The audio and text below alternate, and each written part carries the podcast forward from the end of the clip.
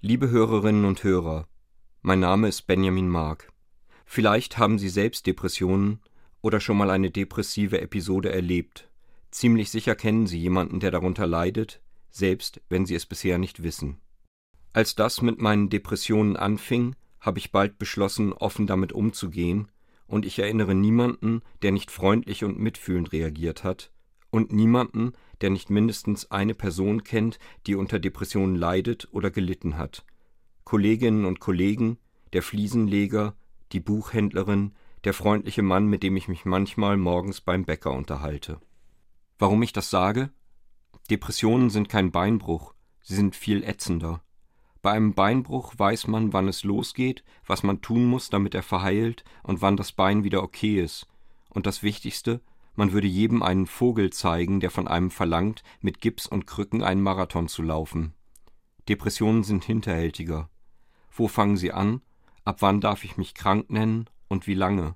Und warum laufe ich diesen verdammten Marathon nicht weiter? Alles Fragen, die schwierig sind und deren Beantwortung Mut kostet.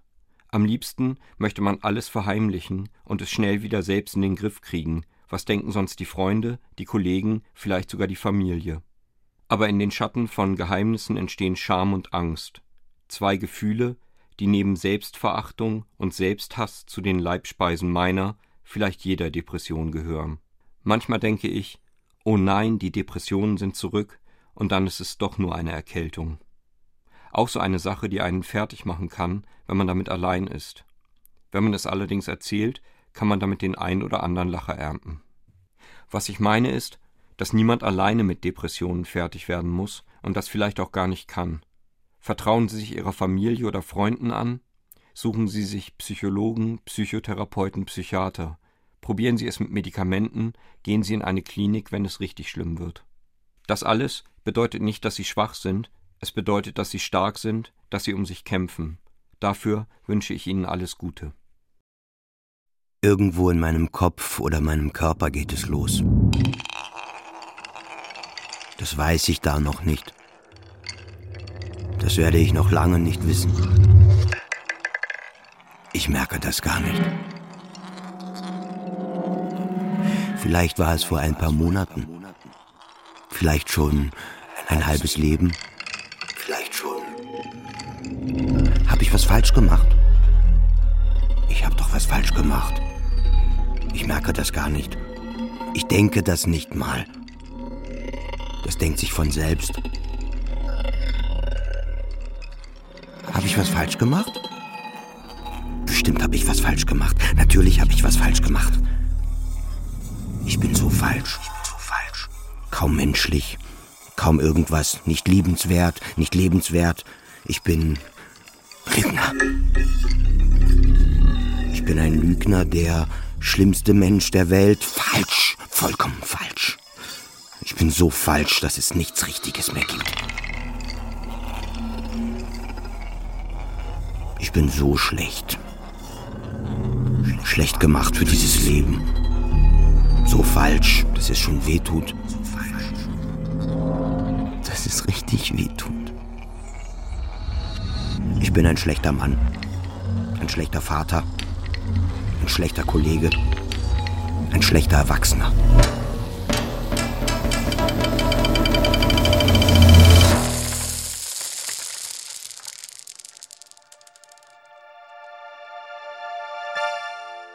Wenn das noch geht, Wenn das noch geht, kann, es nicht so schlimm sein.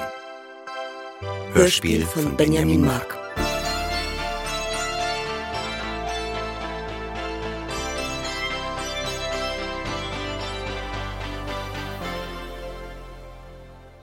Ich bin so schlecht. Ich muss weg.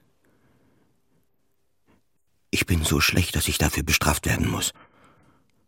Keiner außer mir weiß, dass ich so schlecht bin. Aber ich bin so schlecht. Ich muss mich selbst bestrafen.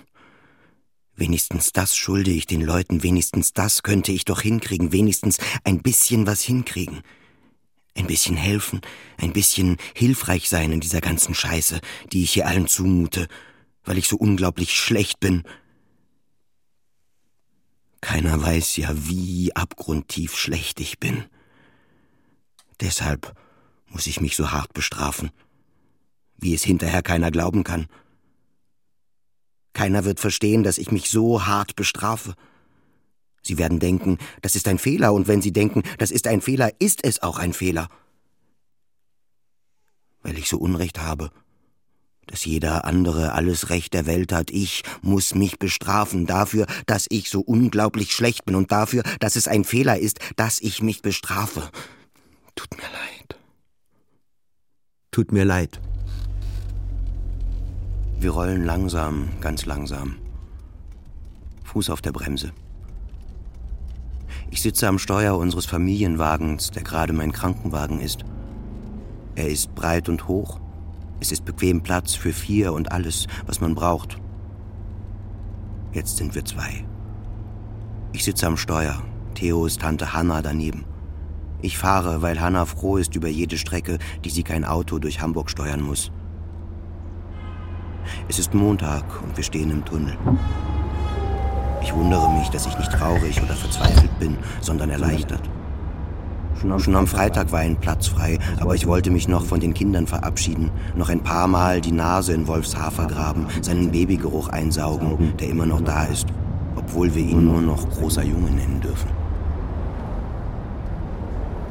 Noch einmal Theo richtig durchkuscheln. Ihm erklären, dass ich in ein Krankenhaus muss, damit ich wieder gesund werde dass ich versuche, so schnell wie möglich wieder gesund zu werden. Dass ich versuche, so schnell wie möglich wieder nach Hause zu kommen. Dass es aber ein wenig dauern kann. Nicht super lange, aber ein paar Wochen schon. Dass ich mich immer freue, wenn er mich besucht, dass er mich immer anrufen kann und dass ich, wenn ich es nicht schaffe, gleich ranzugehen, spätestens nach einer Stunde zurückrufe. Ich versuche, das alles beiläufig zu sagen, damit Theo nicht weint. Theo weint nicht. Er sieht ernst aus, aber er weint nicht. Er nickt. Ich weine. Immerhin, es gelingt mir, die Tränen nicht runterlaufen zu lassen. Es, bitte. Es, es tut mir so leid. Bitte, es tut mir so leid. Wir sitzen im Auto und reden über irgendwas. Ich habe vergessen was. Es geht langsam voran. Manchmal sagt Hannah, es ist das Richtige. Es geht nicht mehr anders. Manchmal sage ich, dass es das Richtige ist. Dass es nicht mehr anders geht. Im Radio spielt irgendein Lied, dass es das Richtige ist. Es ist das Richtige. Dass es nicht mehr anders geht. Es geht nicht mehr anders. Und ich weiß ja auch, dass es nicht mehr anders geht. Nur richtig fühlt es sich nicht an. Wir reden irgendwas und dann ist es manchmal sogar kurz schön. Und im Kofferraum ist der große schwarze Rollkoffer. Und manchmal sagen wir, dass es das Richtige ist. Tut mir alles so leid. Tut mir alles so leid. Am Ende verbringe ich die Nächte auf dem Sofa im Wohnzimmer. Die anderen schlafen. Friederike oben in unserem Bett, in unserem Schlafzimmer, das für mich etwas anderes geworden ist. Die meiste Zeit starre ich ins Dunkel. Oder noch eine Serie auf dem Tablet, dem fahl leuchtenden Rechteck, auf dem ich Menschen durch meine Nächte gespenstern lasse. Noch ein letztes Bad aus der Pfütze im Warmwasserspeicher. Mehr von den Sachen in mich reinstopfen, die zwischen dem Kühlschrank und mir in der Dunkelheit ihren Geschmack verlieren. Alles zu normal. Alles zu gut für jemanden, dem passiert, was mir passiert.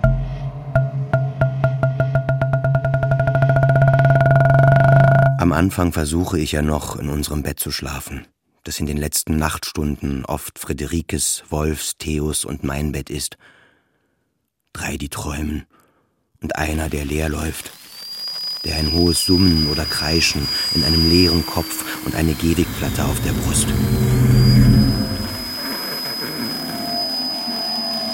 Wenn ich doch kurz einschlafe, schrecke ich aus Träumen hoch, die ich sofort wieder vergessen habe. Ich setze mich auf und gucke stumpf in die Dunkelheit, warum nicht alle wach sind. Weil ich doch geschrien habe. Weil ich doch von meinen eigenen Schreien aufgewacht bin. Aber keiner ist wach. Nur die roten Ziffern auf der Radiowecker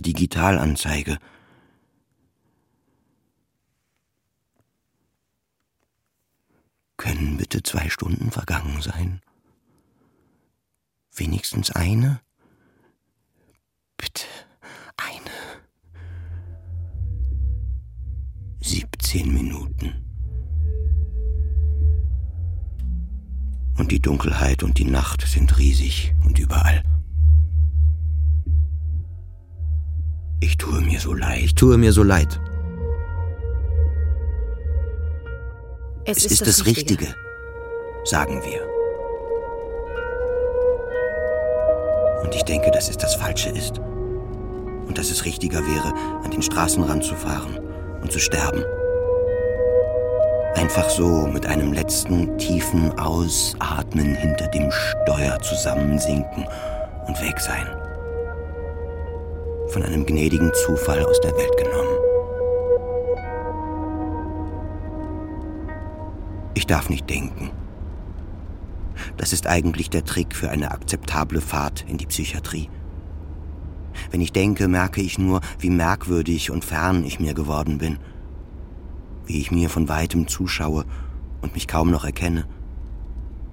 Und ich denke, dass es auch ein bisschen witzig, ein bisschen bekloppt und absurd ist, sich selbst in die Klinik zu fahren und dabei zu plaudern.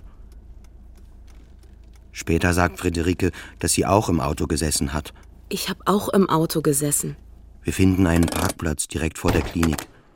Ich wuchte den Rollkoffer aus dem Wagen. Soll ich noch mitkommen? fragt Hanna. Nee, sage ich, geht schon. Danke dir. Jetzt wird's sowieso erst mal langweilig. Später sagt Friederike, dass sie auch im Auto gesessen hat. Hallo? Ich habe auch im Auto gesessen.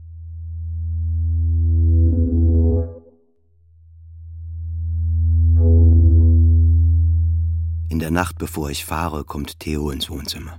Papa? Er steht ein paar Schritte entfernt im Dunkel. Ein schmaler Schatten, fünf Jahre alt. Ein kleiner Mensch. Niemand, der sich um seinen Vater sorgen sollte. Ich frage mich, ob er immer noch seinen Vater in mir sieht oder schon die Kreatur, die ich geworden bin. Ob er weiß, dass ich mich nicht mehr um die wenigen kümmern kann, die ich liebe oder glaube zu lieben, weil ich nicht weiß, ob das, was ich da zustande bringe, noch Liebe ist. Na komm, schlüpf rein, mein lieber Bär, zwinge ich mich zu sagen, weil ich vermute, dass das jetzt das Richtige ist und mache eine liebevolle Stimme nach. Ich hebe die Bettdecke hoch und Theo schlüpft zu mir.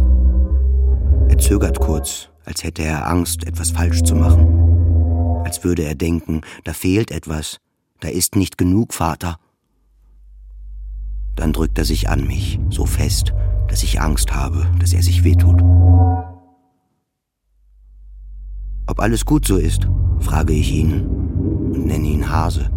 Ja. Seine Hände und Füße sind kalt. Ich habe Tränen in den Augen. Nicht, weil ich es so schön finde, so rührend, dass er kommt, um sich von mir zu verabschieden. Ich weine, weil ich weiß, dass ich jetzt etwas fühlen müsste. Ich weine ja. Aber da ist nur diese müde, zittrige Leere in mir. Und mir fällt nichts ein, außer Selbstmitleid. Fuck, bitte. Fuck, bitte. Es. Ich umarme Hannah, gebe ihr den Autoschlüssel, bedanke mich für ihre Hilfe, Rollkoffere los. Müsste ich jetzt nicht was fühlen? Was müsste man denn jetzt so fühlen? Trauer? Oder Angst? Weil nachher die Krankenkarte eingelesen wird? Und man dann offiziell in der Psychiatrie eingeloggt ist? Aber ich spüre gar nichts. Doch. Scham weil ich mit einem großen schwarzen Rollkoffer anrücke. Sollte man nicht in aller Eile mit einer nachlässig vollgestopften Tasche und wochenlang nicht gewaschenen Kleidern, ungeduscht und tränenverschmiert in die Klinik kommen? Sollte man sich nicht eigentlich um sein Leben einweisen? Ich kenne das Gelände. Ich kenne das Gebäude, die Station, den Arzt. Vor vier Jahren war ich schon mal hier. Ich fühle mich wie ein Pauschalurlauber, der zu seiner All-Inclusive Bettenburg vom letzten Sommer zurückrollkoffert. Rollkoffere über den Platz, drücke eine Taste und die Tür öffnet sich und ich gehe rein und schließt sich. Ich bin so Ich bin so schlimm. Beim ersten Mal bin ich ins Krankenhaus gegangen, weil ich mich Friederike und Theo nicht mehr antun wollte. Weil ich nicht wollte, dass sie mich so sehen. Weil ich nicht wollte, dass sie verstehen, was da mit mir passiert. Weil ich Angst hatte, dass Verstehen die Krankheit überträgt. Als ich wieder gesund bin, will ich Friederike erklären, wie Depressionen sind. Aber Depressionen sind geschickt. Ist man gesund, kann man sich nicht mehr daran erinnern, wie es war, krank zu sein. Und ist man krank, kann man sich nicht vorstellen, je wieder gesund zu werden. So ein Idiot. So ein Idiot. Ich habe Angst vor den anderen, den anderen Kranken mit ihren ausdruckslosen Gesichtern und traurigen Augen. Und ich weiß, dass das bedeutet, dass ich Angst vor mir selbst habe, vor meinem ausdruckslosen Gesicht und meinen traurigen Augen. Wo ist der Benjamin, der immer ziemlich gut funktioniert hat, der abgeliefert und das Richtige getan hat und der wusste, was das Richtige ist oder wenigstens ausreichend davon überzeugt war und das jetzt einfach nicht mehr ist, gar nicht mehr, kein bisschen. Ein Idiot und ein Versager. Ein Idiot und ein Versager. Jedes Geräusch lässt mich aufhorchen. Jede Person erschreckt mich. Die Bilder an der Wand gegenüber den Stühlen vor dem Arztzimmer hängen so schief, soll das eine Provokation sein? Ein Test? Kann ich durchfallen? Bin ich jetzt gerade dabei, durchzufallen? Ich schaue weg.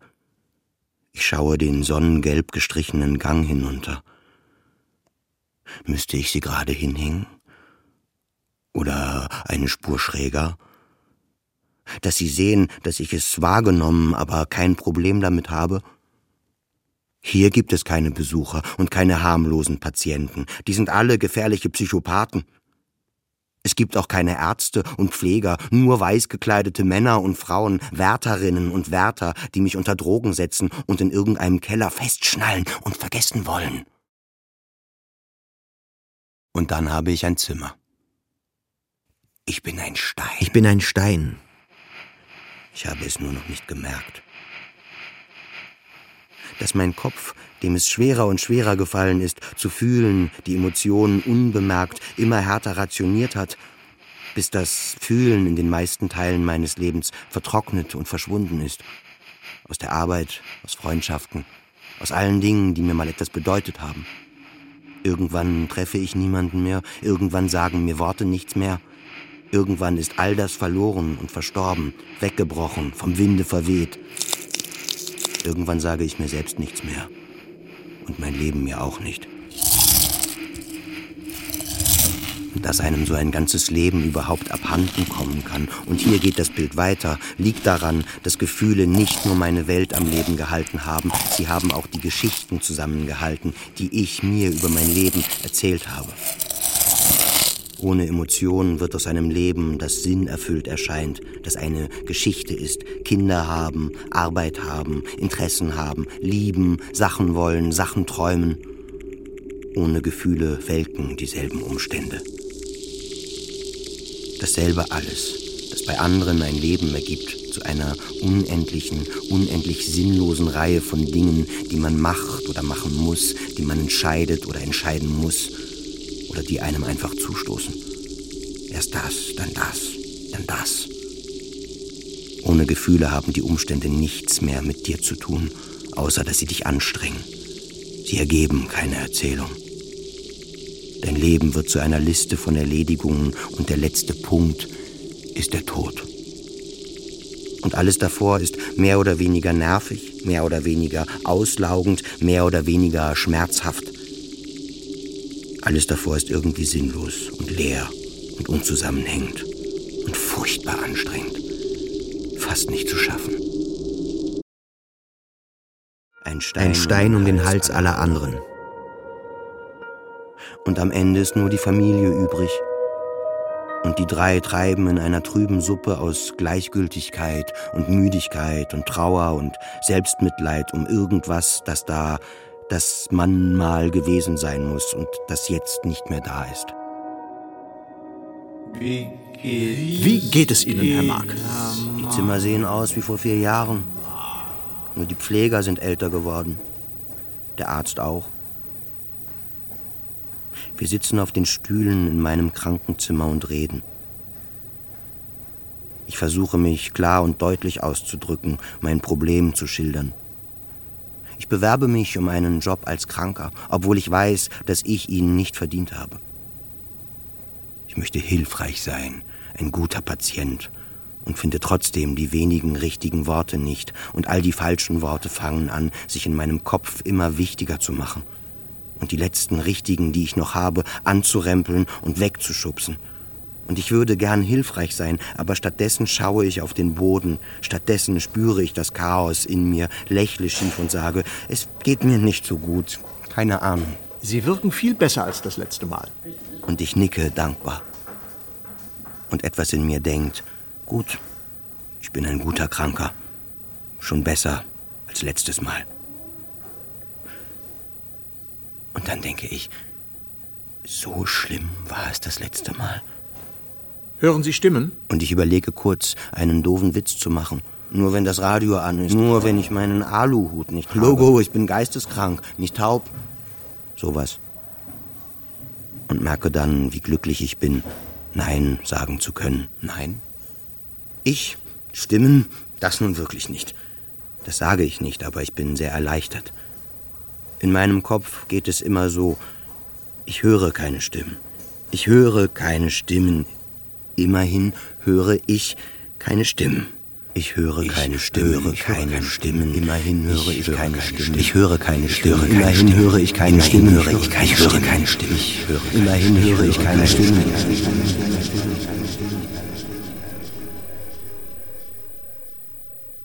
Später frage ich mich, ob sie das nur fragen, damit man sich ein bisschen gut, ein bisschen gesund fühlt. Noch später lerne ich jemanden kennen, der Stimmen hört. Ich erzähle und fühle mich wie bei einer Prüfung. Ich habe Angst, einen Fehler zu machen. Oder nicht genug Fehler zu machen. Nee, Herr Mark, guter Versuch. Vielen Dank, dass Sie gekommen sind. Wir melden uns bei Ihnen. Ach, egal. Ganz ehrlich, ist ja eh klar, oder? So einen wie Sie können wir hier nicht brauchen. Herr Mark, wie geht es Ihnen? Geht es Ihnen? Ich sage noch, dass ich seit ein paar Monaten manchmal wünschte, dass alles aufhört. Ich schäme mich dafür.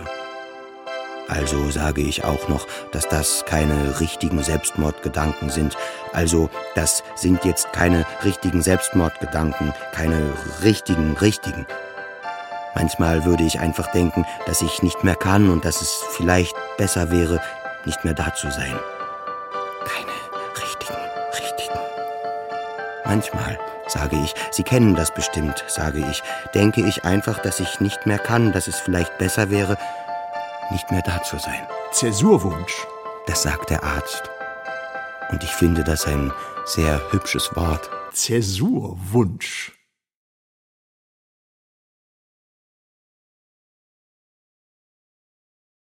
Ich weiß noch, wie ich das erste Mal mit Friederike darüber gesprochen habe. Es war mir schrecklich peinlich, weil ich dachte, dass das total wichtigtuerisch und teenie-serienhaft rüberkommen würde. Außerdem wollte ich ihr keine Angst machen. Ich wollte sie nicht unter Druck setzen, nicht sagen, schau mal, ich hab da total fundamentale Probleme und deine sind dagegen ja wohl eher so lala. Zugleich dachte ich aber auch, wenn du es niemandem erzählst, wird es immer größer in dir und irgendwann hängst du am Kronleuchter und alle so, wie konnte das nur passieren? Ich frage mich, ob es selbstsüchtig ist, Friederike damit zu belasten. Zugleich hoffe ich, dass ich, wenn ich Friederike davon erzähle, vielleicht einen Witz darüber mache oder sie, und dann lachen wir beide. Und plötzlich sind die Gedanken auch nur ein Witz und Friederike und ich lachen, und dann wäre alles wieder gut. Als ich ihr davon erzähle, ist sie ganz ruhig. Okay. Kann ich was für dich tun? Kann ich dir irgendwie helfen? Ich frage, ob alles okay ist. Klar. Herr Mark, wie geht es Ihnen heute? Einmal komme ich abends etwas später nach Hause. Das Zimmer ist dunkel. Friederike liegt still im Bett, aber ich spüre, dass sie wach ist. Ich frage sie, ob alles gut ist. Ich hatte Angst, dass du dich umgebracht hast. Ich höre ihrer Stimme an, dass sie gerade noch geweint hat. Ich sage, fuck, das tut mir leid. Ich musste mir das die ganze Zeit vorstellen. Tut mir leid, sage ich und frage sie, warum sie nicht einfach angerufen hat. Ich wollte nicht nerven. Geht's gut, Herr Mark? Ich liege auf dem Bett und es fühlt sich an, als würde ich still schreien. Manchmal schließen sich meine Lippen, manchmal spüre ich, wie sie ein fassungslos in das leere Zimmer fragendes Oh formen.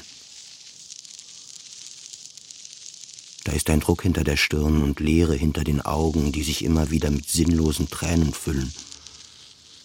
Nackenmuskeln schwer und hart wie Steine unter der Haut, Verkrampfungen, die als Kopfschmerzen von hinten um meinen Schädel greifen, vom Hinterkopf hoch über die linke Seite bis zur Stirn und hinter das Auge. Die Arme und Beine fühlen sich an wie pergamentdünne Hüllen, knistrig, vertrocknet, kurz davor zu zerfallen.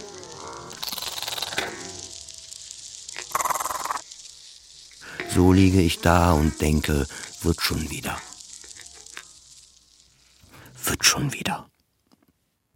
Wird schon wieder. Wird schon wieder. Wird schon wieder. Wird schon wieder. Wird schon wieder. Wird schon wieder. Wird schon wieder. Wird schon wieder.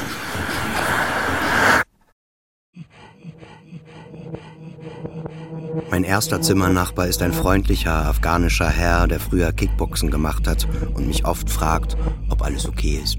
Ist alles okay? Seine Frau bringt ihm selbstgemachtes Essen in Plastikschüsseln mit, seine Kinder Lachmajun vom Dönerladen bei der U-Bahn. Darf ich dir auch etwas anbieten? Über 20 Jahre Nachtdienst hat er seine Freude am Leben verloren. In den nächsten Wochen kommen und gehen die Zimmernachbarn. Ich bleibe. Am Ende hatte ich sechs. Den freundlichen Nachtwächter, Kann ich dir helfen, Benjamin? den, der den ganzen Tag auf Parkbänken sitzt und mir zum Abschied ein Gedicht schenkt, Hi! den, der so nach Aftershave riecht, dass meine Kopfschmerzen nicht mehr aufhören und ich das Zimmer wechseln muss. Was? Den Baggerfahrer, der zu lieb für seine Welt ist. Hallo, Benjamin. Schön, dass du hier bist. Den, der so genau weiß, wie die Welt funktioniert, dass er nach ein paar Tagen zu den Persönlichkeitsstörungen verlegt wird. Den, dessen Freundin sich in der Zeit, in der wir das Zimmer teilen, dreimal von ihm trennt. Weil in der Psychiatrie sein für Schwächlinge ist. Weil Elektrokrampftherapie einen zum Krüppel macht. Weil er nicht zu dem Wunderheiler in Osaka reist, von dem sie irgendwo gelesen hat. Abends liest er manchmal seine romantischen SMS vor. Einmal soll ich ein Märchen lesen, das er für sie geschrieben hat. Hey, guten Tag. Gut, dich kennenzulernen. Alles klar bei Ihnen, Herr Mark? Auf der Station sind Erblindete, Verlassene, Verirrte, Verlorene. Nur mir geht es gut. Dir geht's wohl zu gut, hat meine Mutter manchmal zu mir gesagt, wenn ich als Kind Quatsch gemacht habe. Dir geht's wohl zu gut. Spielsucht, tote Verwandte, Drogen, Geldprobleme, Arbeitslosigkeit, chronische Schmerzen, traumatische Kindheiten, Einsamkeit. Ich habe keine Gründe, nur Wehwehchen. Ich dürfte gar nicht hier sein. Eigentlich ist es noch bescheuerter. Ich müsste gar nicht hier sein. Ich könnte zu Hause sein und mein glückliches Leben leben, wenn ich nicht so ein Idiot wäre. Ich wünschte, ich hätte ein richtiges Problem, aber irgendwie habe ich ein falsches. Immerhin hörst du keine Stimmen. Ich höre keine Stimmen. Immerhin höre ich keine Stimmen. Ich höre keine Stimmen. Immerhin höre ich keine Stimmen. Höre ich keine Stimmen. Das ist eine der ersten Fragen, die sie. Du hörst nicht mal Stimmen. Ich auf Facebook. Ein paar Tage nachdem ich in der Klinik ankomme, poste ich ein Video von einem Huhn. Es sitzt in einem Kasten mit Stroh. Eine Hand rückt es vorsichtig zur Seite. Darunter quieken flauschige Katzenbabys. Ich schreibe, Wo kann ich mich zum Tierbaby umoperieren lassen? 15 Reaktionen. Ich hier. Ich habe ständig Angst. Die Angst saugt alle Kraft aus meinem Körper. Ich weiß nicht wovor.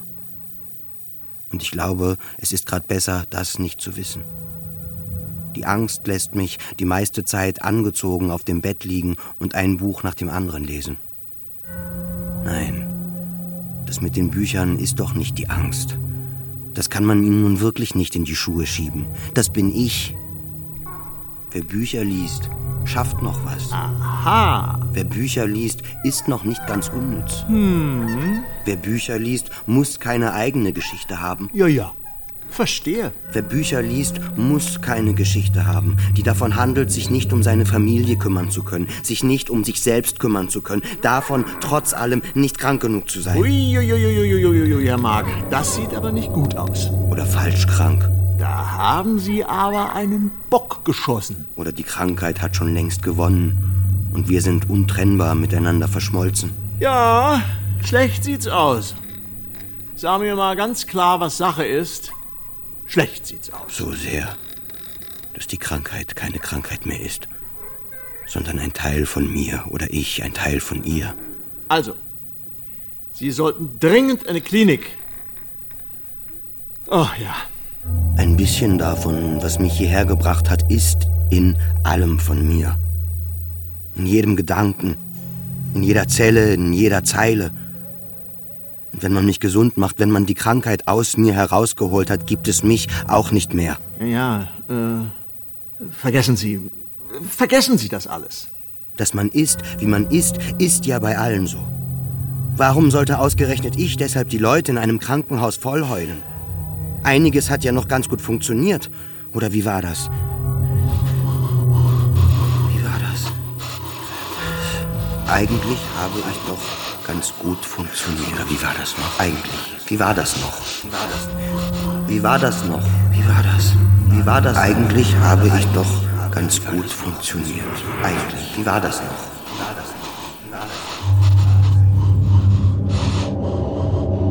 Eigentlich könnte ich doch wieder gehen. Nur nicht zurück nach Hause.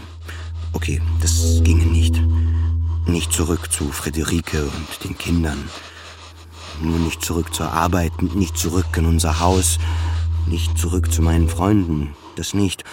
Aber raus doch schon irgendwie. Oder wie war das? Gut. Wenn ich gehe, würde ich mitkommen. Das lässt sich nicht verhindern. Und dann wäre ich da draußen in nirgendwo, in irgendeinem Bett, in irgendeiner selbstgemachten Kälte. Und was ist das hier? Das ist ein Fehler. Sieht aus wie ein Astloch. Ist aber ein Fehler. Sieht aber aus wie ein Astloch. Ist aber keins. Ist ein Fehler. Ich mag die Kunsttherapie.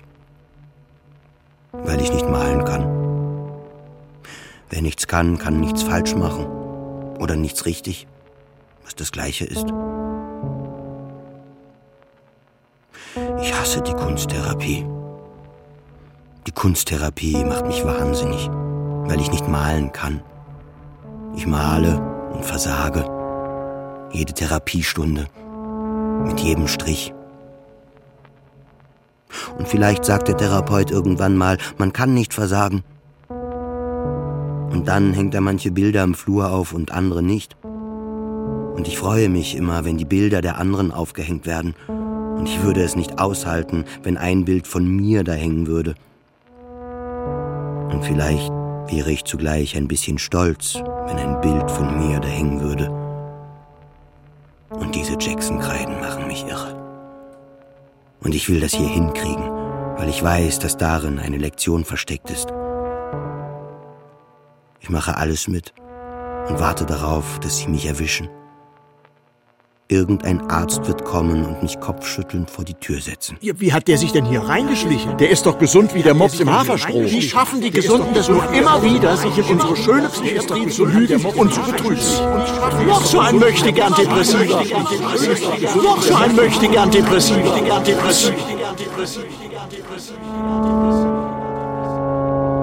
Aber Herr Mark, was machen wir denn da? Ja, Was machen wir denn da? Ja, wirklich. Ich auf Facebook. An meinem Geburtstag erfahre ich, dass sich die Schittlers aufgelöst haben. Eine deutsche Punkband, die ich erst vor einigen Monaten entdeckt habe und sehr mag. Ich schreibe. Die Schittlers haben sich aufgelöst. Ein weiser Mann, dessen Namen ich vergessen habe, hat mal auf Facebook kommentiert, dass die Schittlers so gut sind, weil sie gleichzeitig total geil und total scheiße sind. Ich bin in Trauer. Passt bloß auf, dass ich nicht anfange, einen von euch zu lieben. Nicht, dass ihr euch auch auflöst. Sechs Reaktionen. Ich hier. Ich stehe auf und bin 40. Ich sage nichts. Ich lasse mir den Geburtstag nicht anmerken. Ein paar Freunde rufen an, um zu gratulieren oder schicken SMS. Herzlichen Glückwunsch! Na, was machst du gerade? Ja. Herzlichen Was machst du eigentlich gerade? Es würde uns echt mal interessieren, was ein Typ wie du an seinem Geburtstag macht. Glückwunsch!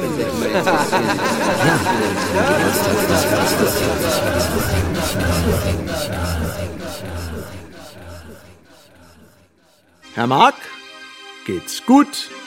Ich sitze in der Kreativwerkstatt. Im tragbaren CD-Player läuft Klaviermusik. Das ist Ludovico Einaudi, ein vielgerühmter Pianist. Sie kennen ihn vielleicht schon, ohne es zu wissen. Er hat auch die Musik zu ziemlich beste Freunde gemacht. Ich versuche, Britney Spears abzupausen, damit ich sie sticken kann. Jeder Strich misslingt. Zu große Augen oder Meerschweinchenaugen, eine Michael Jackson-Nase, Lippen, die aussehen wie dralle Folienballons. Was ich nicht total misslungen finde, sorgt dafür, dass ich denke, ich bin so widerlich selbstverliebt, dass ich den größten Dreck für okay halte. Wie geht es dir, Benjamin? Sag ganz offen. Ich bin da. Ich bin keiner von den Stars, die nur so tun. Ich sitze vor dem Arzt und weine. Wer hat Sie überhaupt in die Emotionsgruppe gelassen? Sie haben doch noch gar keine Gefühle. Ich auf Facebook. Ich habe vorgestern die halbe Nacht nicht geschlafen. Bis die Sonne aufging, habe ich mich unruhig im Bett hin und her gewälzt. Dann bin ich am Morgen aufgewacht und hatte nur geträumt, dass ich die halbe Nacht nicht geschlafen habe. Acht Reaktionen. Ich hier. Zwei Wochen später läuft in der Kreativwerkstatt Radio. Radiomusik, Radiowerbung, Radionachrichten, Radiomoderation. Ich bin total überfordert von so viel ungefilterter Welt.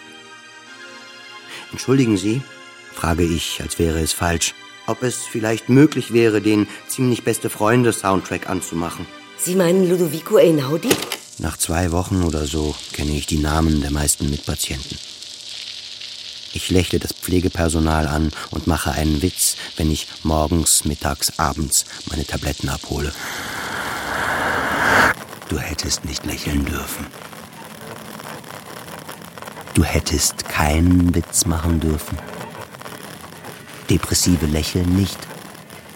Depressive machen keine Witze. Die sagen das morgen dem Arzt. Und dann bist du draußen. Draußen.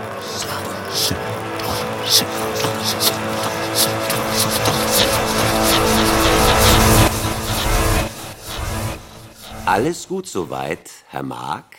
Irgendwann sagt irgendwer, dass es den meisten am Anfang besser geht, weil der Druck des Alltags weg ist. Alltag. Ich hatte zuletzt zu Hause ja gar keinen Alltag mehr. Nur meine Familie. Meine Familie. Es geht mir besser, weil ich meine Familie los bin. Ich meine, fuck. Zum Glück sind es nur noch ein paar Tage. Dann wird alles besser. Dann habe ich Zusammenbrüche. Zusammenbrüche sind ausreichend schlimm, um in einer Psychiatrie zu bleiben.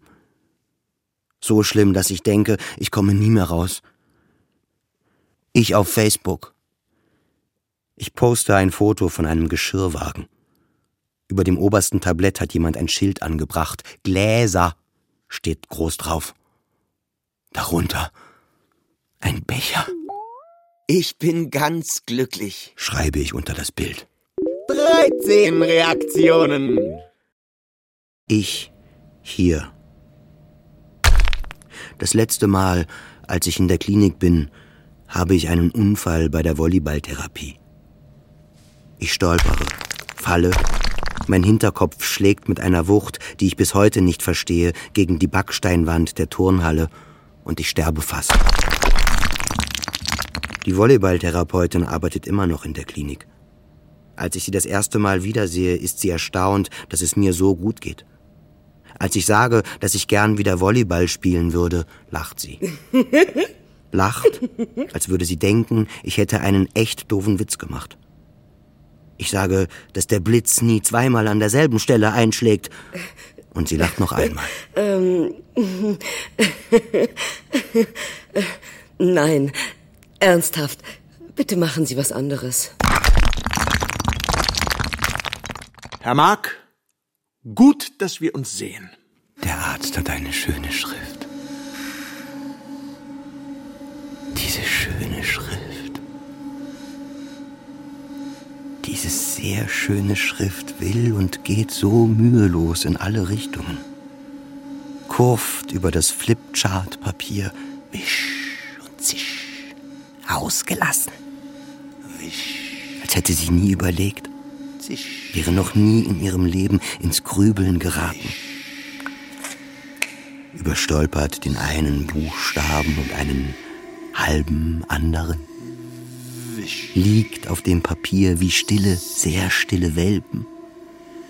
Spinnenfäden, durch halb erstickten Wind, herabgeregnet, liegen gekrümmt unterzuckerte Schlangen. Diese schöne, schöne Schrift. Diese schöne Schrift, die der Arzt da hat. Wisch, sich gekrümmt, schon still schon halb erstickt. Könnte ich Schrift sein? Eine Hand würde mich auf dem Flipchartblatt ausruhen lassen. Still, ganz still. Wisch und zisch. Wisch. In schwarzfilzenden Tälern. Wisch und zisch. Das S neben dem C, das H gegen das A und ein stumpfer Käseglockenton von einem M. So schön. So schön. Ich will in ihre Täler stolpern. Und liegen. Liegen. Liegen. Gekrümmt. Überstolpert ungesehen, in halb erstickter Stille, in meiner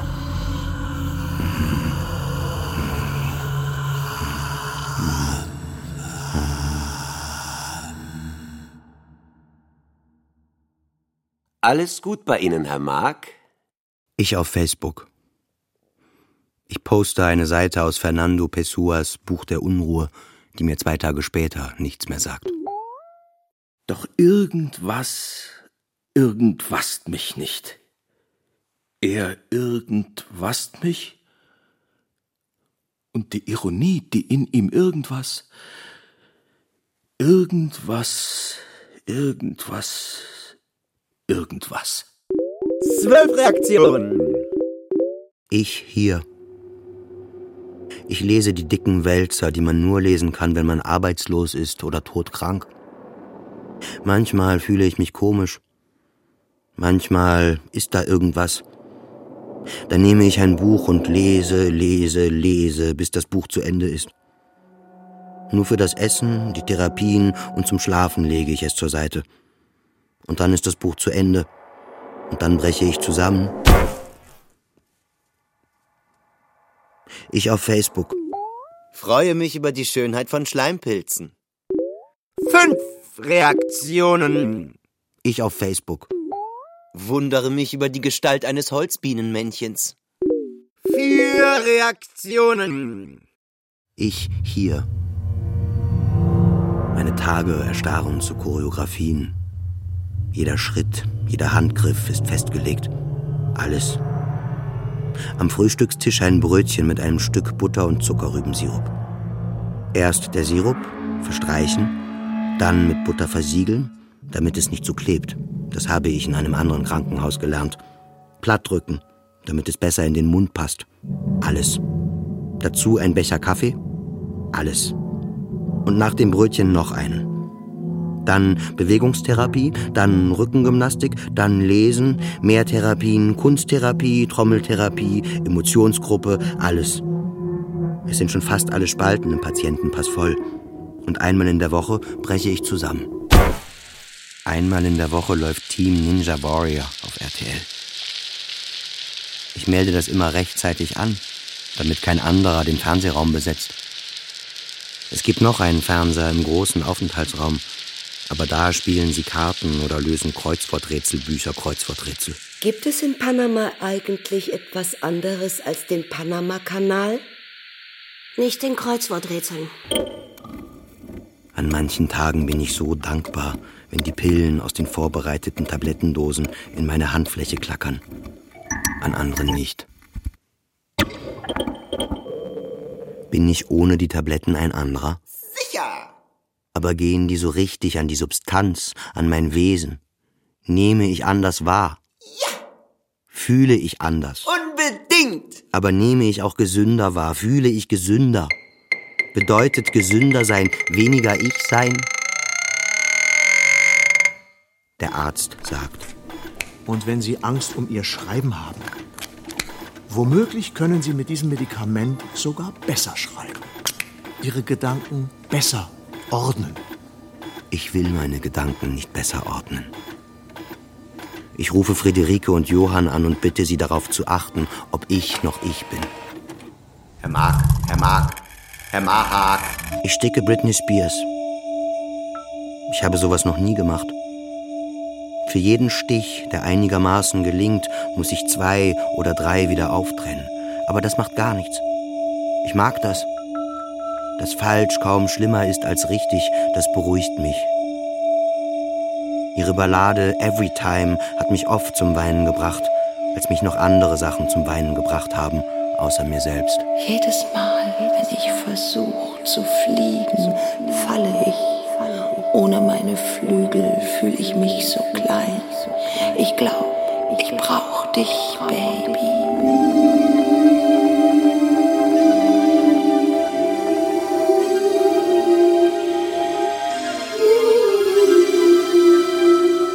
Nach ein paar Wochen ist Britney fertig und so nutzlos wie ich. Ich beginne einen Baum. Ich auf Facebook. Eine Wespe ist in der U-Bahn gefangen. Was sie wohl denkt und fühlt, wenn sie ein paar Stationen weiter aussteigt. Ob das für sie wie ein neues Land ist? Wie ein neuer Planet? Oder wie das gleiche?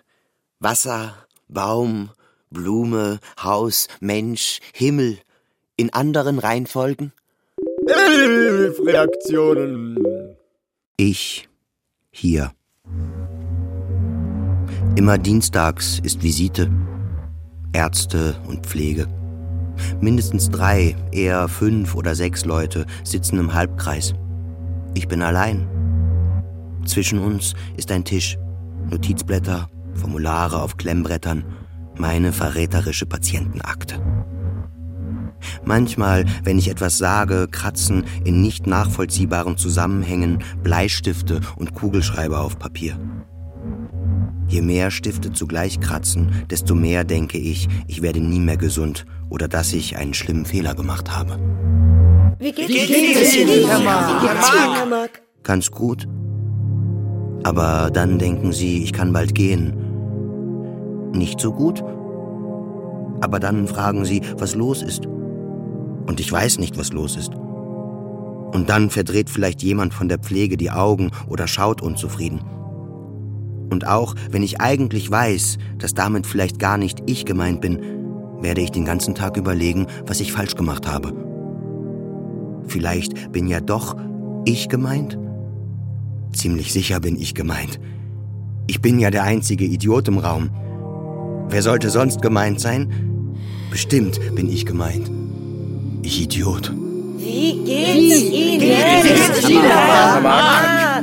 Gut, sage ich und mache ein Lächeln. Das ist gut. Das ist irgendwas, irgendwas was wir tun können. können. Heute war mein erster Morgen mit Quetiapin. Ich wanke aus dem Bett ins Bad, schaue in den Spiegel. Das Weiß in meinen Augen ist so rosa, kaum von der Haut darum zu unterscheiden. Ich habe Kopfschmerzen. Ich habe geschlafen wie ein Stein. Irgendwie fühle ich mich verdreht beim Aufwachen. Ich glaube, ich habe mich die ganze Nacht keinen Millimeter bewegt. Als hätte das Medikament meinen Kopf, meinen ganzen Körper ausgeknipst, wie eine Lampe. Aber das kann ich jetzt nicht sagen. Das habe ich vorhin schon der Pflege gesagt. Ist das normal? Frage ich bei der Medikamentenausgabe. Ja.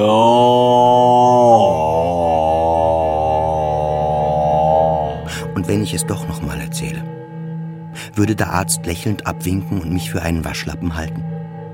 Würde er das Medikament sofort absetzen und die Chance, dass es mir bald ein wenig besser geht, wäre dahin? Würde die Pflegerin die Augen verdrehen, weil ich das doch schon heute Morgen gefragt habe? Vielleicht wäre sie sogar richtig sauer, weil ich die Pflege ja wohl offenbar für inkompetent halte, für nicht fähig, dem x-ten Patienten, der Quetiapin bekommt, zu sagen, Herr Mark, bei einer Visite kann man nur alles falsch es machen. irgendwas, Also mache ich lieber die Fehler, die keiner bemerkt. Können. Was wir für Sie tun können. Es ist irgendwas, das wir für Sie tun können. Ich. Also mache ich lieber die Fehler, die keiner bemerkt. Müsste morgen oder übermorgen mal einen Nachmittag raus, um Wäsche zu waschen. Lieber die Fehler, die keiner bemerkt. Okay. Wir besprechen das. Irgendwo da draußen sind diese vielen Menschen, die irgendwie ganz normale Leben führen, ganz normale Wünsche haben, normale Gefühle fühlen. Da draußen ist diese Masse an Menschen, die es hinbekommt. Und ich bin hier und sehe aus wie sie und kann Dinge tun wie sie, kann es aussehen lassen, wie sie es aussehen lassen. Aber nicht für lange. Nicht lange genug.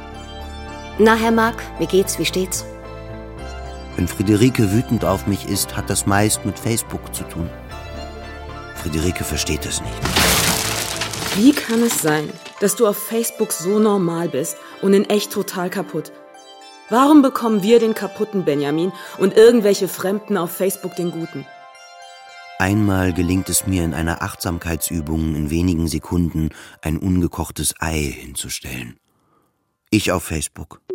Nimm das, Kolumbus. 14 Reaktionen. Ich hier. Google Maps fragt eine Mitpatientin, ob sie ihre Heimatadresse ändern möchte. Therapiestunde. Ich habe positive Selbstverbalisierung als Hausaufgabe bekommen. Finden Sie einen selbstfürsorglichen Satz. Es geht mir gut. Ich bin glücklich. Ich habe Glück. Es geht mir gut. Es geht mir gut. Ich glaube mir nicht. Ich bin ein Lügner. Ich werde geliebt. Ich darf mich selbst lieben. Ich glaube mir nicht. Ich bin ein Streber und ein Idiot. Ein widerlicher Streber zum Kotzen. Es wäre besser, wenn ich tot wäre. So ein Stück Scheiße wie ich wird geliebt.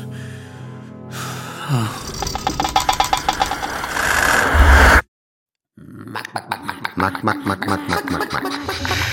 Venlafaxin. Paroxetin. Florian David Fitzin. Namen wie Science-Fiction-Buchplaneten. Namen wie Glasperlen. Lithium. Lithium. Habilify. Comichelden. Zipralex.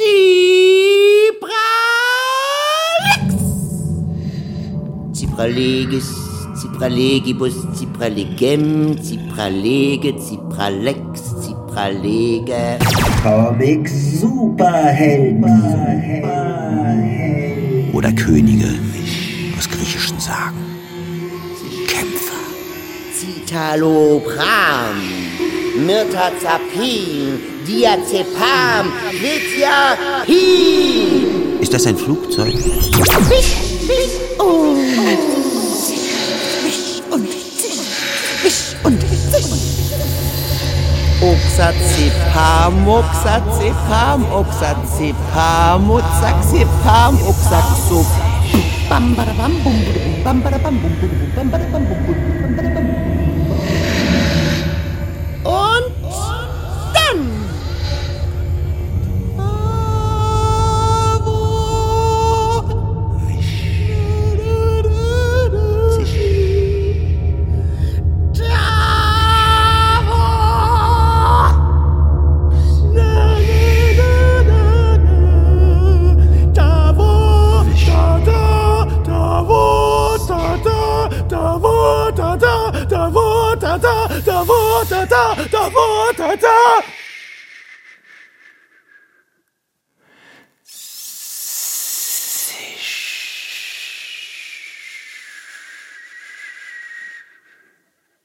Wie sanft der Klang sich über die Lippen ausatmet.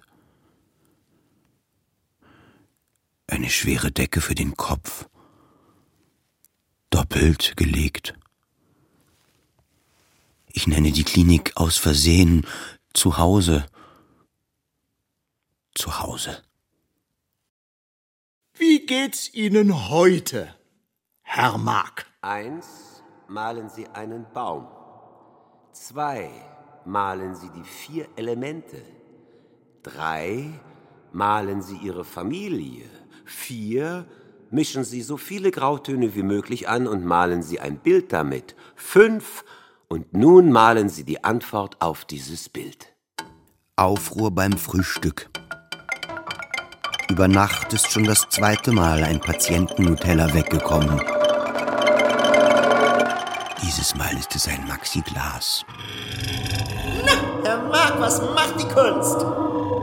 Ich bin verloren. Ich bin so verloren. Ich bin nett. Ich weiß nicht, was ich tun soll. Ich bin nett, damit die anderen mich mögen. Ich mag nicht lesen. Ich meine, ich, mag ich bin nett, Fernsehen. damit die anderen mich nicht hassen. Die Welt redet nicht mehr mit mir. Das erledige ich ja schon selbst. Wir berühren uns, aber es entsteht kein Ton. Darin bin ich selbst gut genug. Wir berühren uns und es entsteht das Gegenteil von einem Ton. Also, Herr Mark, das machen wir aber nicht. Sie denken vielleicht, Sie malen diese Bilder, weil Sie sich die so überlegt haben, aber jede kreative Äußerung entspringt direkt Ihrer Seele. Bin ich mit den Tabletten ein anderer? Sicher! Will ich ein anderer sein? Weiß nicht.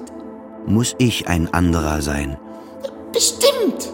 Vermisse ich den, der ich vorher war? Ja. Weiß ich, wer ich vorher war? Nein. Nein. Sehen Sie das? Ja. Da ist ein Loch? Nein. Ich meine, sehen Sie das? Ja. Da ist ein Loch. Das habe ich doch gerade gesagt. Nein. Sehen Sie mal genau hin. Da ist ein Loch im Papier. Ja, ich weiß, ich habe es da ja reingemacht. Ich glaube, Sie verstehen mich nicht ganz. Doch, Sie meinen das Loch im Papier. Das habe ich da mit dem Pinsel reingemacht und das da auch. Warum haben Sie das gemacht? Es hat sich gut angefühlt. Nein, das hat es nicht. Doch, sehr sogar. Ich habe den Pinsel genommen und so lange gedreht, bis ein Loch entstanden ist. Das fühlte sich so sanft an. Ich finde das schön. Nein, das finden Sie nicht. Es hat Sie sehr aufgeregt. Nein, gar nicht. Woher wollen Sie das wissen? Ich habe Sie dabei beobachtet. Sie meinen, Ihre Beobachtung zählt mehr als mein eigenes Gefühl dabei?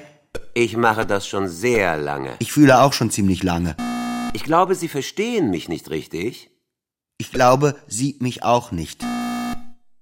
Die üblen Selbstmordgedanken fangen mit dem Quetiapin an. Der Arzt sagt. Unwahrscheinlich.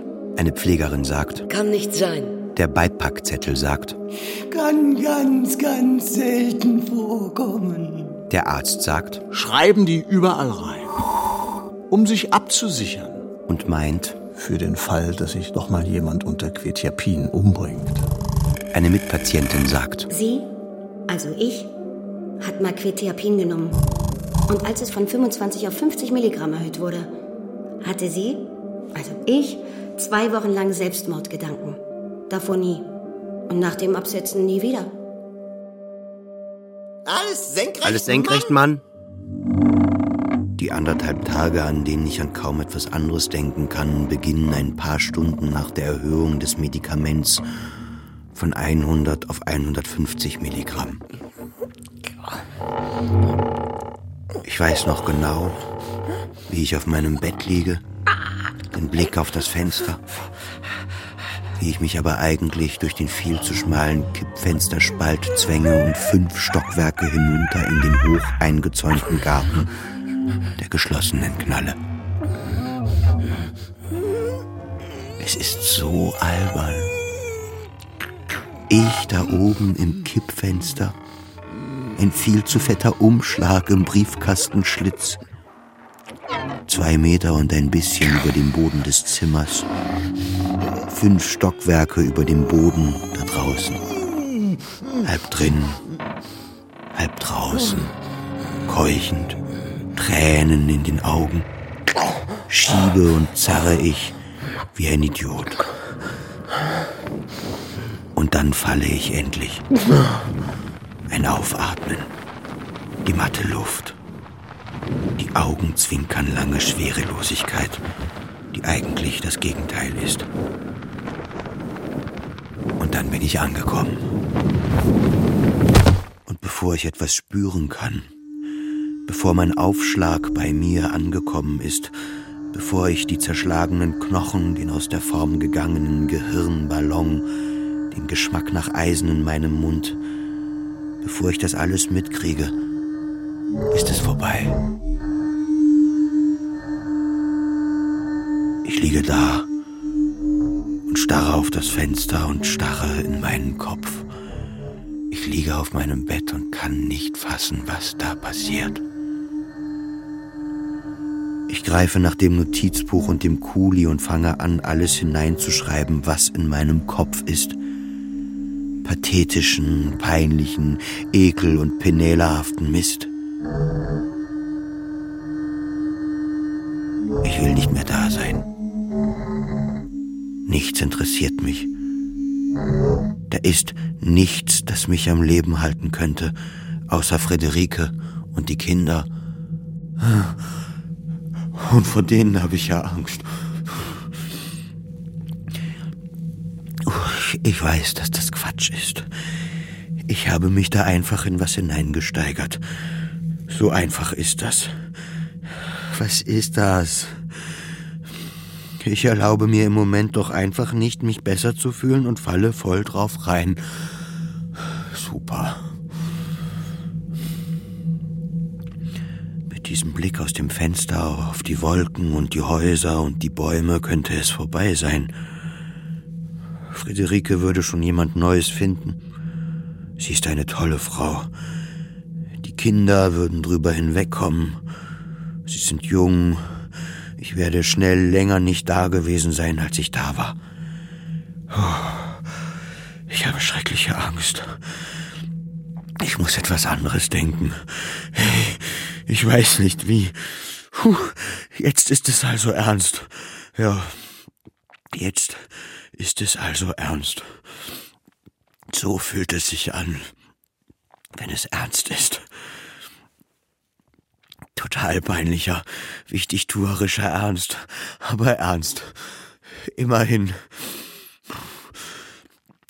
Aber wahrscheinlich ist Sterben so. Wahrscheinlich ist das richtig so. Ein bisschen würdelos, ein bisschen überschminkt und aus der Form. Noch ist das traurig. Noch macht mich das traurig. Wird es aufhören? Oder werde ich bis zuletzt traurig sein, bis ich weg bin? Ach, ist diese Trauer die alberne Titelmelodie zu meinem Selbstmord? Das geht nicht, das geht so nicht. Hallo, aufhören. Vielleicht würde es ja schon reichen, wenn ich dieses Krankenhaus nie mehr verlasse. Vielleicht würde mich das schon ausreichend aus der Rechnung des Lebens nehmen, aber ich weiß ja, das geht nicht. Ich bin ein hoffnungsloser Fall. Vielleicht auch nicht, oder doch? Und der Weg zu dieser Erkenntnis ist nur noch nicht bis zur letzten Konsequenz gegangen. Vielleicht bin ich schon tot. Und es ist nur noch nicht passiert. 40 Jahre sind ja kein schlechtes Alter. Wegmachen. Machen Sie mich weg. Können wir nicht einfach das Denken vom Körper wegmachen, bis es ihn wieder bewohnen kann? Es geht doch so allerlei heute. Vielleicht ein künstliches Koma, bis es vorbei ist. Würden Sie das für mich tun? Darf ich darum bitten? Mein Zimmernachbar hat die Pflegerin geholt. Ich kann nicht mehr.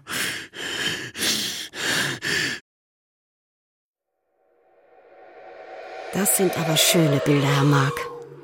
Haben Ihre Kinder die gemalt? Wie alt sind Sie denn? Ein Milligramm Tavor.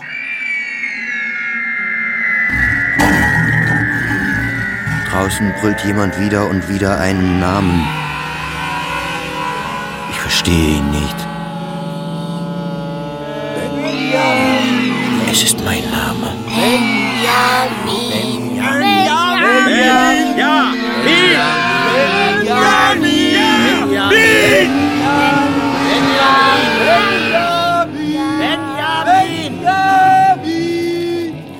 Und wenn man einfach eines natürlichen Todes sterben dürfte? Ein gnädiger Deal? So, jetzt geht es besser, morgen lachst du und übermorgen fällst du um? Habe ich eine tödliche Krankheit? Ich wünsche ja niemanden den Tod außer mir. Mir wünsche ich ihn, wie ein Kind sich ein super teures Geburtstagsgeschenk wünscht. Ein bisschen gierig, ein bisschen verschämt. Quatsch. Das ist Quatsch. Können Sie mich hören, Herr Mark? Es ist ganz einfach. Sprechen Sie mir nach. Es ist ganz einfach. Wir sprechen ihm nach. Jeder von uns mit einer Trommel zwischen den Schenkeln sprechen wir ihm nach. Alle gemeinsam im Stuhlkreis sprechen wir ihm nach. Bam, badabam, budam, bam, bam. Jetzt Sie. Und dann wir. Nein, nicht ganz. Bam, badabam, budam, bam, bam. Bam, badabam, budam, bam, bam. Genau. Wir sprechen und trommeln und es ist wichtig, dass... Ich habe vergessen, was wichtig ist. Wir trommeln einen leichten Rhythmus. Erst er, dann wir, dann wieder er, dann wir und so weiter. So ist die Trommelgruppe. Erst geht es, dann trommle ich daneben. Nur ein wenig. Nur einen Hauch neben den Schlag. Ich bin den Bruchteil einer Sekunde zu spät und irgendwas in mir stürzt sich darauf. Und mir wird klar, was alles schiefgehen kann beim Trommeln. Dass alles schiefgehen kann beim Trommeln. Es gibt genau einen Punkt, an dem man den Schlag richtig treffen kann. Aber davor und dahinter sind unendlich viele Möglichkeiten von falsch, unendlich falsch, falsche Schläge, eine Unendlichkeit falscher Schläge. Und unendlich bedeutet nicht, dass bei unendlich vielen Affen, die unendlich lange besinnungslos auf Schreibmaschinentasten herumdrücken, ein Affe irgendwann Wort für Wort, Buchstabe für Buchstabe ein Stück von Shakespeare tippt. Unendlichkeit bedeutet, dass von den unendlich vielen Affen unendlich viele Affen alles von Shakespeare tippen. Die ganze Zeit. Und alles andere, was je getippt wurde und getippt werden wird und alles, was Shakespeare gern noch geschrieben hätte und alles, was sich Shakespeare nicht hat vorstellen können, alles, was unendlich viel besser ist als alles von Shakespeare, unendlich viel besser als alles, was je geschrieben wurde. Alles, was je geschrieben wurde, ist Mist gegen diese wunderbaren Affentexte. Es ist unmöglich zu trommeln. Der Mensch kann nicht trommeln. Er ist nicht fürs Trommeln geschaffen. Oder besser, jeder Mensch kann trommeln. Das ist etwas grundlegend Menschliches, nur ich nicht. Ich bin der einzige Mensch auf der Welt, der nicht trommeln kann. Ich bin der einzige Mensch, der kein Mensch ist. Ich bin das Montagsmodell einer Menschattrappe und habe aufgehört zu funktionieren. Ich bin defekt. Ich muss mich unter einem Bett verstecken. Ich muss in mein Bett und aufhören zu existieren, wenigstens bis zum Abendbrot. Aber ich kann hier nicht weg. Ich muss im Stuhlkreis bleiben. Keiner darf merken, dass ich falsch bin, wie unfassbar falsch ich bin.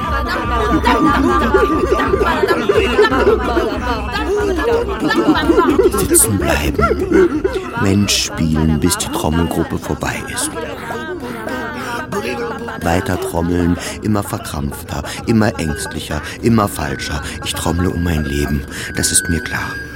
Mir ist klar, dass einer, der nicht trommeln kann, auch sonst nichts kann. Wie viel ich schon falsch gemacht habe. Wie viele neue Fehler auf jeden Moment meines Lebens prasseln. Weil ich zu dumm bin, zu falsch, um das große Ganze zu erkennen, um das Ganze auch nur zu erahnen. Weil das große Ganze sich einen Scheiß interessiert für das kleine Zerbrochene. Und ich haue daneben und daneben und daneben. Wie geht's Ihnen, Herr Mark? Das Finale von Team Ninja Warrior. Wir haben die Nachtschwester gefragt. Wir dürfen heute ein bisschen länger fernsehen. Normal ist 22.30 Uhr Schluss. Wir sitzen dicht nebeneinander, schwitzen die beiden schwarzen Ledercouchen rutschig. Um halb zehn hole ich wie immer meine Nachtmedikation. Normalerweise gehe ich danach ins Bett. Aber das Finale will ich auf keinen Fall verpassen. Ich weiß noch, wie ich irgendwas zu einer Mitpatientin sage und mitten im Satz kann ich nur noch lallen. Der Satz findet sein Ende nicht mehr. Mir wird schwindlig. Mein Kopf fängt an, auf meinen Schultern hin und her zu wackeln, wie ein schlecht balanciertes Gewicht. Ich lalle. Kretiapin? Lalle ich zu der Mitpatientin neben mir und spüre, wie mein tauber Verstand in dem Körper, der bis eben noch sein Körper war, panisch wird. Sie lächelt und rückt ein bisschen näher, damit ich nicht zur Seite kippe. Jetzt kenne ich die Wirkung von Quetiapin, denke ich. Alle paar Sekunden kippt mein Kopf nach hinten. Alle paar Sekunden schlafe ich ein.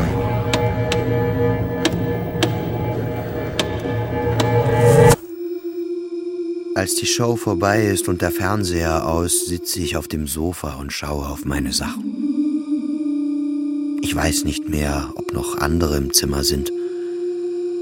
Aber ich sitze da und sehe meine Sachen an. Den Stickrahmen mit Britneys Gesicht, die zwei Papiertüten voller Garn und Nadeln. Die kann ich nicht mitnehmen, denke ich. Das ist ein logischer, ein normaler Gedanke in dieser Situation. Ich weiß ja noch nicht einmal, ob ich aufstehen kann, denke ich. Dann denke ich, du wirst dich jetzt vorbeugen und dein Stickzeug nehmen, Britney, die Nadeln, das ganze Zeug. Du wirst damit aufstehen und mit all den Sachen in den Händen lang hinschlagen. Das ist bescheuert. Das merke ich. Ich korrigiere den Gedanken. Du wirst jetzt deine Sachen nehmen, die voller spitzer Nadeln sind. Du wirst aufstehen und mit den ganzen Nadeln vor der Brust lang hinschlagen. Ich glaube, irgendjemand fragt, ob ich Hilfe brauche. Nein. Danke. Dann nehme ich meine Sachen, Britney und die Nadeln und wanke das alles vor der Brust zu meinem Zimmer, ganz den Gang runter, letzte Tür links. Und mein Gehirn ist ein Hafen und die Tabletten laufen ein und laufen aus und importieren Stabilität und Nebenwirkung und nehmen wahllos Gefühle mit aufs Meer, wo sie Schiffbruch erleiden, um bald darauf halbtot angespült zu werden. Kein Mensch ist eine Insel heißt es ja ganz richtig. Und manchmal denke ich, dass ich beides bin, kein Mensch und eine Insel.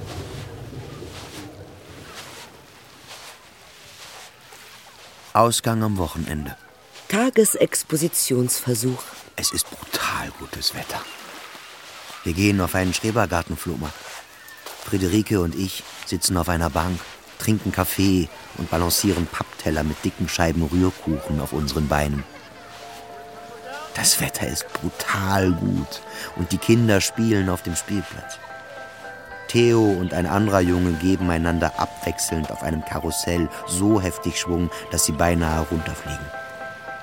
Wolf klettert immer wieder auf einen für anderthalbjährige viel zu hohen Spielplatzholzturm und rutscht laut lachend die viel zu steile Rutsche herunter.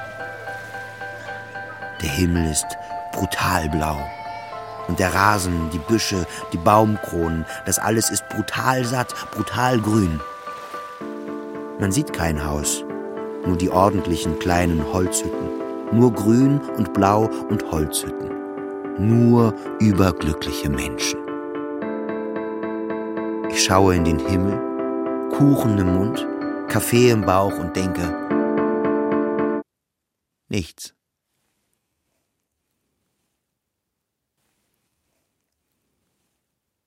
Gar nichts.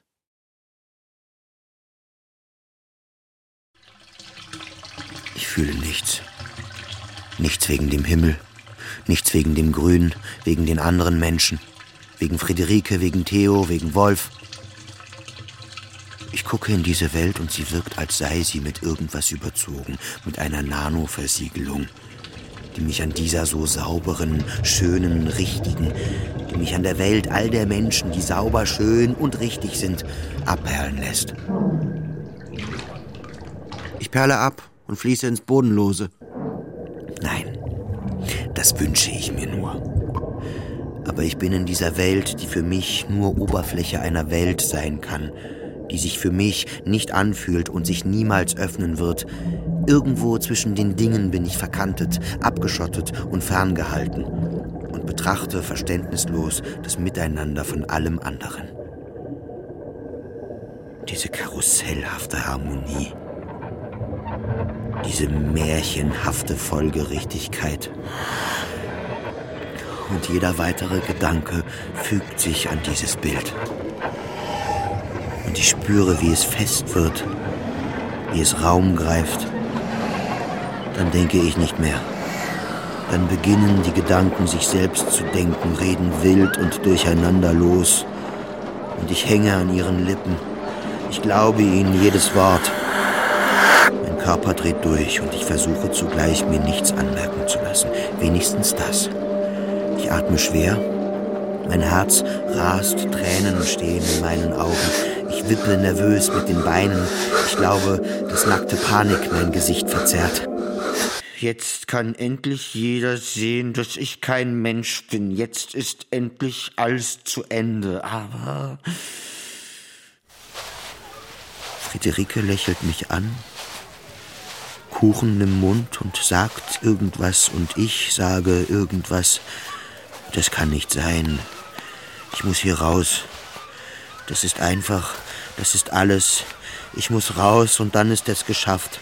Ich muss sterben, am besten sofort. Weil ich mich dieser Welt aus dem Weg schaffen muss, weil es für diesen Benjamin keinen Platz in ihr gibt, weil ich nicht mehr weiß, wie lange ich es aushalte. Weil ich spüre, dass ich es bald nicht mehr aushalte. Können wir gleich noch Boot fahren? fragt Theo. Friederike sagt etwas und sieht mich an. Entschuldige, was hast du gesagt? Wollen wir gleich noch Tretboot fahren? wiederholt Friederike. Dann fragt sie noch etwas und ich lächle und antworte irgendwas. Und dann gehen wir zum See. Und das Lächeln auf meinem Gesicht ist jetzt ganz gut eingefroren. Und irgendwann sitzen wir im Boot auf dem hübschen See. Friederike und Theo treten. Wolf sitzt auf meinem Schoß. Und ich bin ein wenig genervt davon, dass Wolf auf mir sitzt, aber auch froh, dass ich nicht allein bin. Und dann erinnere ich mich an einen Ratschlag des Arztes. Ich packe mir dieses Ding, das mich mit aller Macht aus der Welt drängt, und nenne es Gefühl und schaue es ganz genau an. verfolge es zurück zu seinem Ursprung, zurück zur Kindheit des Gefühls. Und ich weiß, wie es angefangen hat. Einige Minuten bevor wir auf der Bank beim Spielplatz saßen, war Theo ein bisschen schlecht gelaunt und irgendwie, ohne dass ich es bemerkt habe, habe ich mir die Schuld an seiner schlechten Laune gegeben. Und irgendwie wurde daraus dann der Gedanke, dass ich ein schlechter Vater bin. Und wer ein schlechter Vater ist, gehört nicht in diese Welt. Und wer nicht in diese Welt gehört, muss sterben. Ist doch vollkommen klar. Nee, ist vollkommener Quatsch natürlich. Und ich sitze im Boot und denke, wie albern alles ist. Wie albern ich bin. Albern und lebendig und Patient in einer Psychiatrie. Tipp aus einem Buch über die Behandlung von Depressionen. Stellen Sie sich vor, dass es anderen schlechter geht. So, Herr Mark, wie ist es denn um uns bestellt, Herr Mark? Ich stehe vor dem Zimmer der Pflege. Meine Augen sind rot. Mir läuft Schnodder aus der Nase. Herr Mark, ist alles in Ordnung? Ich bringe kein Wort raus, aus Scham, weil ich versagt habe. Weil die Kontrolle über mich weg ist und ich weiß nicht wohin und weil ich Angst habe, dass lautes Gebrüll herauskommt, wenn ich den Mund öffne. Herr Mark, dass ich dann weg bin und nur noch das da ist, was in mir tobt, weil ich glaube, dass nur noch die dünne Haut um den Kopf und den Körper zurückhält, was da rausplatzen und nichts mehr von mir übrig lassen will. Kommen Sie mal rein und setzen Sie sich. Die Pflegerin ist freundlich. Ich winde mich auf dem Stuhl. Alle meine Muskeln sind hart. Im Nacken, in den Armen, Beinen, Bauch, Gesicht. Ich bin ein Sack Knochen und Steine. Ich starre ins Nichts zwischen Tisch und allem anderen. Ich möchte, sage ich mir, presse ich hervor und ziehe zischend Luft ein. Wehtun. Und auf einmal bricht ein Weinen aus mir heraus, das ein Heulen und Schreien ist. Ein paar Mal gelingt es mir noch, es nicht zu tun, dann schlage ich immer wieder meinen Kopf gegen den Tresen neben mir. Es tut sehr gut. Das machen wir aber nicht, Herr Mark, sagt eine andere Pflegerin und legt eine Hand an die Stelle, gegen die ich meinen Kopf geschlagen habe. Ein Milligramm Tavor. Tavor ist ein Wundermittel gegen Angst- und Panikzustände. Ein Milligramm von der schnell wirkenden Sorte unter die Zunge und nach zehn Minuten richtest du dich wieder auf und alles ist vorbei. Heute nicht. Ein Arzt wird gerufen. Er ist jung, jünger als ich. Das finde ich immer merkwürdig. Zu sehen, was man auch mit seinem Leben gemacht haben könnte. Er sieht freundlich aus. Wie jemand, mit dem man ein Bier trinken gehen würde. Er sagt irgendwas. Nochmal. 2,5 Milligramm Tau. Bei mir wirkt es heute nicht. Äh, Herr Mark? sagt der Arzt. Er ist jung. Er sieht freundlich aus. Ich weiß nicht, woher er meinen Namen kennt. Herr Mark? Vielleicht würden wir uns wirklich gut verstehen, wenn er nicht mein Notfallarzt wäre. Herr Mark? Und ich nicht irgendein Patient, der gerade in der Psychiatrie durchdreht. Ich glaube, wir verlegen Sie mal besser. Verlegen? Wohin? In die geschlossene? In die geschlossene? Ich. 2,5 Milligramm Tavor. Nach unten? frage ich. Alles gut, Herr Mark. Ich stammle, dass ich Angst habe. Mehr Tränen, mehr Rotz. Alles in Ordnung, Herr Mark. Zwei Pfleger mit dunkelhaarigen Armen fahren mein Bett vor die Tür. Die nehmen einfach mein Bett und fahren das aus meinem Zimmer. Die holen einfach mein Bett raus. So, da ist schon Ihr Bett. Dann legen Sie sich mal rein. Wir bringen Sie nach unten. Ich werde aus der Station gerollt. Ich werde in den Fahrstuhl gerollt. Ich weine, still. Irgendwas in mir denkt, hier beginnt etwas Neues. Wenn das passiert ist, geht es nie mehr weg. Sie schieben mich zur geschlossenen. Mit einem klimpernden Schlüsselbund schließen sie die Tür auf, schieben mich durch fensterlose Gänge und schließen noch eine Tür auf. Eine geschlossene, Hinter der geschlossenen. Ein Pfleger kommt. Geben Sie mir bitte Ihren Gürtel. Haben Sie ein Handy dabei? Ja, sage ich. Das geben Sie mir bitte auch. Er bringt mich in ein Zimmer. Können Sie mir versprechen, dass Sie sich nichts antun? Ich starre ihn an. Ich habe gerade meinen Gürtel und mein Telefon abgegeben. Ich stehe in einem Selbstmördergefängnis. Ich starre ihn an, regungslos, weil er mir gerade eine unendlich komplizierte Frage gestellt hat. Er schließt die Tür zum Bad ab. Er lässt die Zimmertür offen stehen. Dann lassen wir lieber erstmal die Tür auf. Wenn Sie auf die Toilette müssen, sagen Sie vorne Bescheid. Ich denke nach. Oder das, was gerade Nachdenken ist. Will ich mich eigentlich umbringen? Der Pfleger kommt zurück. Mir, Tavo. Bedeutet mir wehtun, mich umbringen, mich umbringen, mich umbringen. Ach ja. Ich gehe zum Raum der Pflege. Er ist schräg gegenüber von meinem Zimmer. Ich schaue über ein hochklappbares Tresenbrett im Türrahmen ins Zimmer. Alle sind beschäftigt. Entschuldigen Sie. Niemand bemerkt mich. Ich bin ein Geist. Nur durch Luftzüge und flüchtige Reflexionen mit der echten Welt verbunden. Entschuldigen Sie bitte, sage ich etwas eindringlicher. Jetzt gucken plötzlich alle. Sie gucken mich an, als würden sie sich fragen, wer ich bin. Ich wollte nur sagen, ich kann mich gar nicht umbringen. Ich habe ja zwei Kinder. Die Pflege schaut mich an, als würde sie sich fragen, was das im Türrahmen mit ihr zu tun haben soll. Als würde sie sich fragen, was dieser Satz mit irgendwas zu tun hat. Ich meine, ich kann versprechen, dass ich mir nichts antue. Okay, sagt jemand. Und ich gehe zurück in mein Zimmer, in das Zimmer. Die Badezimmertür bleibt abgeschlossen. Die Zimmertür bleibt offen. Zumindest wird kein mehr gebracht. Am nächsten Morgen kommt ein Pfleger. Herr Mark, Sie haben das Frühstück verpennt. Ich frage ihn, ob mich jemand geweckt hat. Wir sind hier kein Hotel, Herr Mark. Aber ich habe keinen Wecker? Ich glaube nicht, dass das wirklich passiert ist. Aber genau so war es. Na, nun haben wir es ja fast geschafft, Herr Mark. Nur noch drei kurze Szenen, dann sind Sie raus. SMS an Friederike. Hey, ich darf dieses Wochenende leider nur ein paar Stunden raus.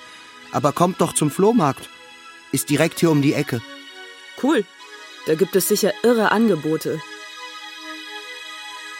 Das Problem mit dem Selbstmord ist, er ist zu schön, zu kraftvoll und geradezu ranschmeißerisch poetisch. Wenn ich in der Selbstmordmaschine bin, die so gleichmäßig schnurrt, die so entschieden rattert und klickt, zieht es mich immer tiefer hinein. Der Rhythmus, das Lied der Maschine klingt so viel reiner und präziser als der Lärm eines Lebens. Dem Leben mit allem Alltag, allem Quatsch und allem Durcheinander. Den Tod in seiner kargen Vollkommenheit entgegenzustellen, das ist ja schon ziemlich berauschend. Aber im Vergleich zum Selbstmord ist der Tod nicht mehr als ein unausweichlicher Zufall. Schlaganfall, Herzinfarkt, Verkehrsunfall, Krebs, Verschleißerscheinung, Slapstick, DNA-Kopierfehler. Sich zu töten in all seiner arroganten, stumpfen und dummen, all seiner peinlichen Konsequenz ist das Größte, was der Einzelne tun kann. Sich bewusst gegen das Leben entscheiden, mit allem, was es zu bieten hat, und stattdessen das Nichts nehmen. Selbstmord ist der massigste Brocken Poesie, den ein Mensch hochwürgen kann. Dagegen ist Leben nur, was alle machen. Bei unserem letzten Gespräch machen der Arzt und ich einen Notfallplan, damit ich mich nicht aus Versehen umbringe. Ein Zettelchen für mein Portemonnaie. Und dann bin ich draußen. Party. Party! Auf einer Feier mit Menschen, die du gern hast. Thorstens Geburtstag. Ihr seid in seinem Atelier. Eigentlich mag ich den Geruch. Das frisch gesägte Sperrholz, die Maschinen, die sorgsam aufgetragenen Farben. Aber heute riechst du nichts. Du stehst bei einem, dann bei einem anderen und dann bei noch zwei anderen, bei Sven, bei Lars, bei noch jemanden. Du erzählst von den letzten Monaten in hübschen, unterhaltsamen Päckchen. Die Nacht in der geschlossenen, die Selbstmordstunden. Nicht so schlimm. Alles halb so schlimm, sagst du. Nicht so schlimm, wirklich, nicht so schlimm. Und irgendwie glaubst du das sogar selbst. Und irgendwie denkst du zugleich, dass es doch so schlimm war. Aber die Angst, die Panik, die Wut, der Selbsthass, der Wunsch, ausgelöscht zu sein, weil man das andere nicht mehr ertragen kann. Das alles zerbricht beim Reden in hübsche Anekdoten. Unterhaltsam, ein bisschen krass, aber nicht so schlimm, dass man dabei das Biertrinken vergessen könnte. Und auf dem Weg nach Hause merke ich, wie ich gar nicht da war. Wie ich nur meine Erinnerungspäckchen abgeliefert habe, wie ich Luft bin, wie ich nichts war gerade, wie ich nichts bin jetzt. Nichts mehr als diese Geschichte. Gesundheit. Ich weiß, dass ich wieder gesund bin. Wann Wann, weiß man, man, dass dass man wieder wieder gesund ist? Keine Ahnung. Ich kümmere mich um die Familie. Ich treffe Freunde, lese Comics, sehe Internetfernsehen, gehe ins Kino. Alles in in Maßen. Maßen, versteht sich. Noch nicht, Nicht zur, zur Arbeit. Arbeit. Versteht Versteht sich. Ich übertreibe es nicht, mache es ordentlich. Ich erhole mich ordentlich. Manchmal flicke ich Hosen oder koche Marmelade ein. Ich mache möglichst viel, genau wie die anderen. Oder wie ich auf Facebook sehe, wie die anderen es machen. Oder wie ich als Kind in Filmen gesehen habe, wie die anderen es machen. Ich glaube daran, dass sie es so machen, wie manche andere an Gott glauben. Glück. Es redet ja kein Mensch von derselben Sache, wenn er von Glück redet. Der Trick ist doch gerade, dass jeder nur etwas ganz Schemenhaftes mit dem Wort verbindet und sich hütet, darüber zu reden. Über die undurchdachte Idee oder die viel zu durchdachte. Filmstellen, geile Refrainmelodien, falsch erinnerte Weisheiten eines toten griechischen Bertelsmann-Club-Philosophen. Egal. Irgendwann ist mal ganz beiläufig irgendwas an einem hängen geblieben. Etwas, das dir ein diffuses Gefühl von das ist richtig, das ist gut, das ist schön gegeben hat. Dann nur nicht drüber wischen. Nicht ertasten, daran rumzupfen, schauen, was es ist. Das ist der Trick. Einfach so lassen. Ja. Einige haben vielleicht noch zusätzlich eine To-Do-Liste im Kopf, die selten vollständig und immer grundfalsch ist. Aber im Grunde hat man es dann schon geschafft. Jetzt nur noch so lange nicht daran denken, bis sie es mit Glück verwechseln. Fertig. Apfelkuchen. Apfelkuchen. Eine Lesung im Herbst. Ich bin nicht mehr im Krankenhaus. Ich bin nicht mehr in der Tagesklinik. Ich bin total im Arsch. Pause, bevor es weitergeht. Im Keller sagt der Schriftsteller, dessen Bücher ich liebe, Das Gute an wiederkehrenden Depressionen ist, je öfter sie kommen, desto besser weiß man, dass sie auch wieder gehen. Wir stehen neben einem Rechteck aus Gemeindehaustischen im Keller einer 250 Jahre alten Villa. Im Park rund um die Villa stehen Bäume, so alt, dass ihre Gestalten, ihre Würde nichts mehr mit den Bäumen zu tun haben, die in Stadtparks stehen. Die Tische im Keller umstellen ein großes Loch in der Mitte des Raumes. Da sind Backbleche voll mit Apfelkuchen und etliche Flaschen Apfelsaft. Hektisches Klimpern, wenn jemand gegen einen der Tische stößt. Ich erinnere keine anderen Getränke, kein anderes Essen. Apfelsaft und Apfelkuchen. So unglaublich viele Bleche voll Apfelkuchen. Dann steigen wir zurück auf die Bühne.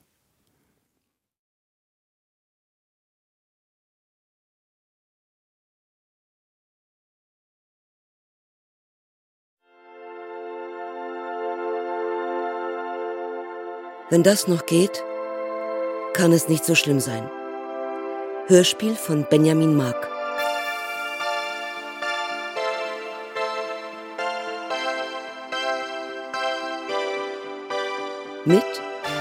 Ich, Stefan Konarske. Arzt, Stefan Hohnstein. Therapeut, Matthias Lea. Therapeutin, Patricia Ziolkowska. Hanna, Tanja Schleif. Britney, Bibiana Beglau. In weiteren Rollen Sonja Dengler, Valentin Herre, Oskar Musinowski, Janek Petri, Heiko Raulin, Bernhard Schütz und Tim Safey. Komposition Nikolai von Salwitz. Ton und Technik Andreas Völzing, Bettina Krohl und John Krohl. Regieassistenz Martin Bunz.